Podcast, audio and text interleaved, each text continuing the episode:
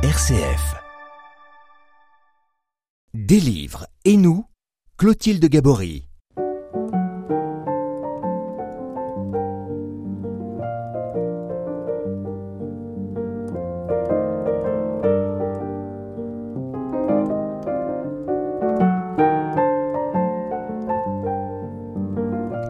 Takashi Nagai est peu connu en France. On peut pourtant le comparer à des personnalités de l'envergure de Gandhi ou de Martin Luther King.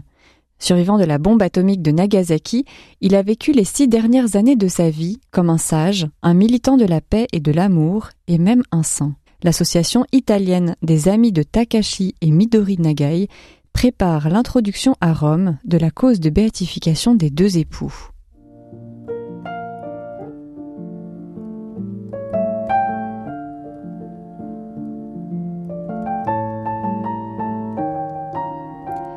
Didier Monget, bonjour. Bonjour. Vous êtes prêtre du diocèse de Bordeaux et vous avez choisi de nous présenter un livre euh, qui raconte la vie du docteur Takashi Nagai. C'est un livre qui s'appelle Chant de guerre, C-H-A-M-P, Chant de paix, donc euh, C-H-A-N-T cette fois, par Madame Harui Katayama euh, aux éditions Honto, paru en 2022. Donc Takashi Nagai, euh, dont vous nous racontez la vie aujourd'hui, est un médecin euh, japonais du XXe siècle qui s'est euh, converti au christianisme. Mais avant de nous parler de lui, est-ce que vous pouvez nous rappeler l'histoire complexe du christianisme au Japon? En deux minutes, oui. le Japon a été évangélisé par Saint François Xavier et il y a eu donc un début de conversion et de communauté chrétienne, et il y a eu des persécutions euh, très violentes, euh, et tous les étrangers ont été euh, chassés du Japon. Donc euh, les, les, premiers martyrs, enfin le, le, groupe connu des martyrs de Nagasaki, ça a eu lieu en 1597, et à ce moment-là, le Japon se referme complètement pendant quasiment trois siècles, jusqu'à ce qu'on appelle l'ère Meiji, 1867, où le Japon s'ouvre de nouveau aux étrangers pour le commerce, etc. Il n'empêche qu'il va y avoir de nouveau des persécutions dans les années qui suivent cette euh, soi-disant ouverture et elles vont cesser en 1873. Voilà. Alors, pendant euh, la période, euh, les, les, les, 300 ans entre le... De fermeture. De fermeture, voilà eh bien, les chrétiens ont continué euh, d'exister. On les appelle les chrétiens cachés. Ils n'avaient pas de prêtre, donc ils n'avaient pas de messe, ils n'avaient pas d'Eucharistie, mais ils ont pratiqué le baptême et ils ont transmis la foi peu à peu aux générations, si bien que les missionnaires qui sont revenus quand ça a été de nouveau possible ont eu la surprise de découvrir euh, des chrétiens qui étaient là depuis trois siècles. Enfin, évidemment, pas les mêmes, mais leurs enfants, leurs descendants. Oui. Alors, Takashi Nagai, lui, euh, naît en 1908 et euh, c'est la mort de sa mère qui va engendrer un tournant majeur dans sa vision de la vie. Voilà, euh, alors, il, euh, il naît dans une famille japonaise classique et il entreprend des études de médecine et il, il dit qu'il était complètement matérialiste, surtout en tant que médecin. Hein, autrement dit, selon une formule connue, on ne voit pas l'âme sous un scalpel. Euh, mais euh, on l'appelle auprès de sa mère qui est mourante et euh, dans le dernier regard intense que sa mère lui échange avec lui, ça le saisit profondément et il se dit que l'âme existe. cela lui prouve que l'âme existe et donc il commence à s'ouvrir à, mm. la, à la dimension spirituelle. Voilà. Oui, après je crois qu'il fera aussi la, la rencontre de Pascal. Alors oui, un professeur euh, un jour a cité Pascal, je crois qu'il a cité la fameuse phrase euh, L'homme n'est qu'un roseau mais un roseau pensant », ça l'a frappé et à partir de cette... Euh, ce qu'il a entendu là, il s'est mis à lire les pensées de Pascal et il les a gardées, il, il en a continué la lecture tout au long de sa vie. Alors il entame des études de médecine et puis il va faire aussi la rencontre de sa femme d'une manière euh, assez romantique. Euh, oui. Originale. Tout à fait. Euh, donc il, il est intéressé par le catholicisme, ça l'intrigue, je ne sais pas exactement comment, et il, il cherche une chambre où il trouve une chambre d'étudiants dans une famille catholique qui appartenait justement à cette longue tradition des chrétiens cachés. Et les gens vont l'inviter à venir avec eux à la messe de Noël. Alors il dit mais moi je suis pas chrétien. On lui dit mais ça fait rien, venez avec nous. Et voilà, donc il est frappé par la messe de Noël. Et le lendemain de Noël, il, il, neige beaucoup, il fait très froid. Et il a fait connaissance de la fille de la maison, qui est une jeune fille qui s'appelle Midori. Voilà qu'elle fait une crise d'appendicite aiguë et qu'il n'y a aucun moyen de la transporter à l'hôpital. Il la prend sur son dos, il l'amène lui-même à l'hôpital puisqu'il est étudiant en médecine et il lui sauve la vie en un sens. Et voilà. Donc. Et c'est donc cette jeune femme qui va qui va devenir son épouse. Euh, voilà, mais les choses vont se passer tout, doucement avec oui, on va un peu vite en besogne, avec beaucoup de réserves.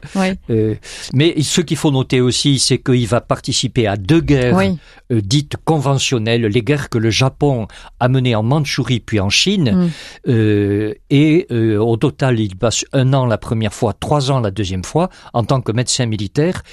Il est il est témoin de d'atrocités et ça le fait beaucoup réfléchir à, à ce qu'est la guerre et au, mépris des, des, êtres humains qui est impliqué par la guerre. Hmm. Alors après ses études de médecine, il se dirige vers euh, l'activité de radiologue. Voilà, parce qu'il a, il a eu, euh, il a eu beaucoup d'ennuis de santé. C'est un homme qui a une santé très fragile et notamment il a été par une méningite le rend sourd d'une oreille. Ah donc il estime qu'il peut pas pratiquer ah la médecine classique et il se spécialise en radiologie, ce qui est vraiment très paradoxal vu la manière euh, dont va se passer la suite. Hmm.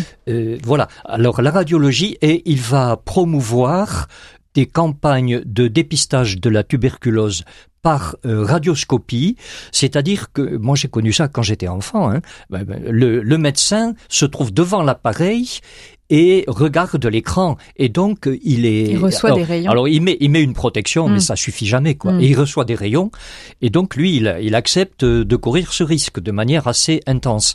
Et en en juin 45 il est, il, est, il est fatigué depuis longtemps et une infirmière lui dit Vous devriez vous-même vous faire examiner. Et quand il le fait, il s'aperçoit qu'il a une leucémie à un stade très avancé. Hmm.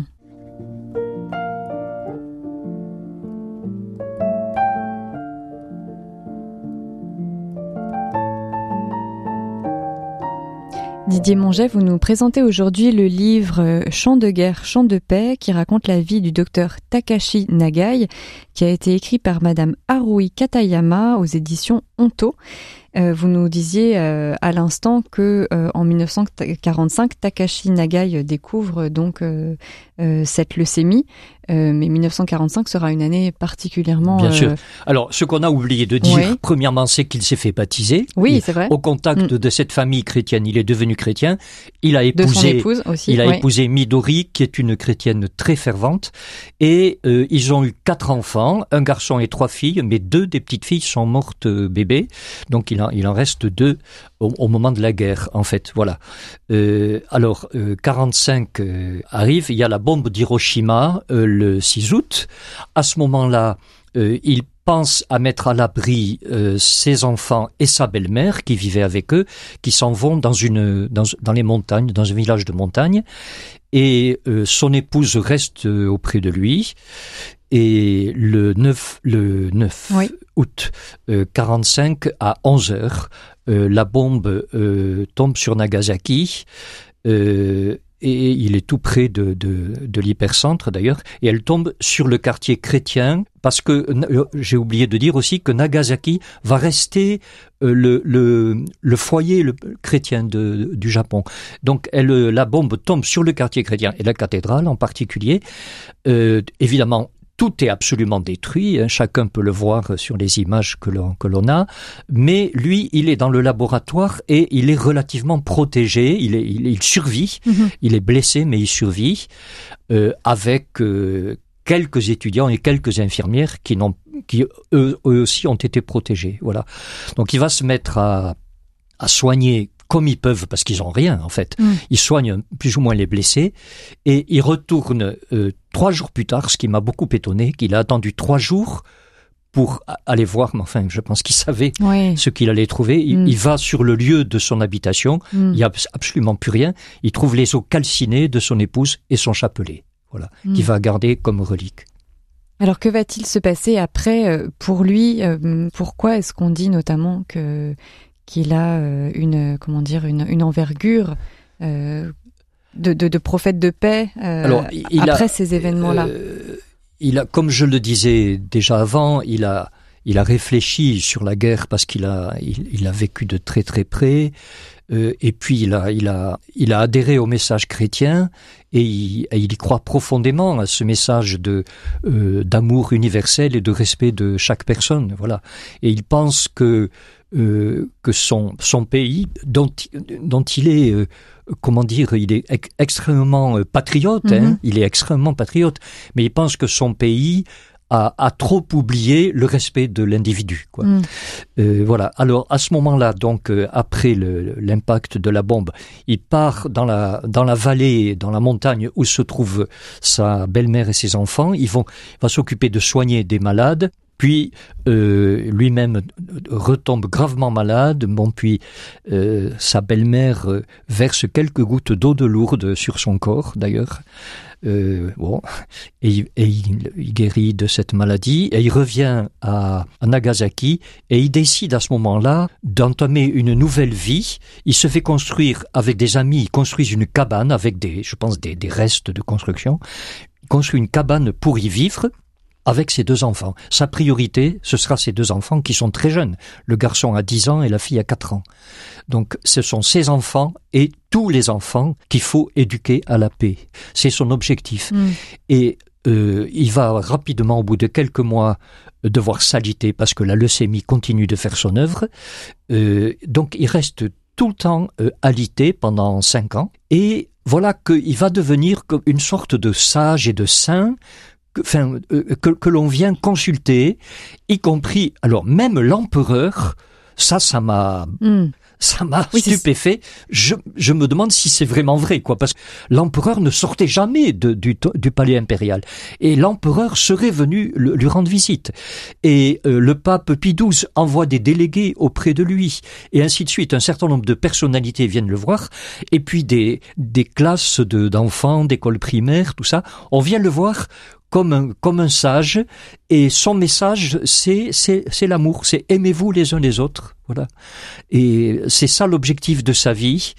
Euh, donc il est, il est considéré euh, euh, déjà un peu comme un saint, et lui il veut pas, il dit qu'il est sûrement pas un saint. Et il y a une anecdote délicieuse, c'est que quelqu'un lui porte une boîte de, de chocolat, je crois, ou de bonbons pour sa petite fille, et il dit qu'il est tellement gourmand qu'il a ouvert la boîte et qu'il a commencé à en manger un certain nombre.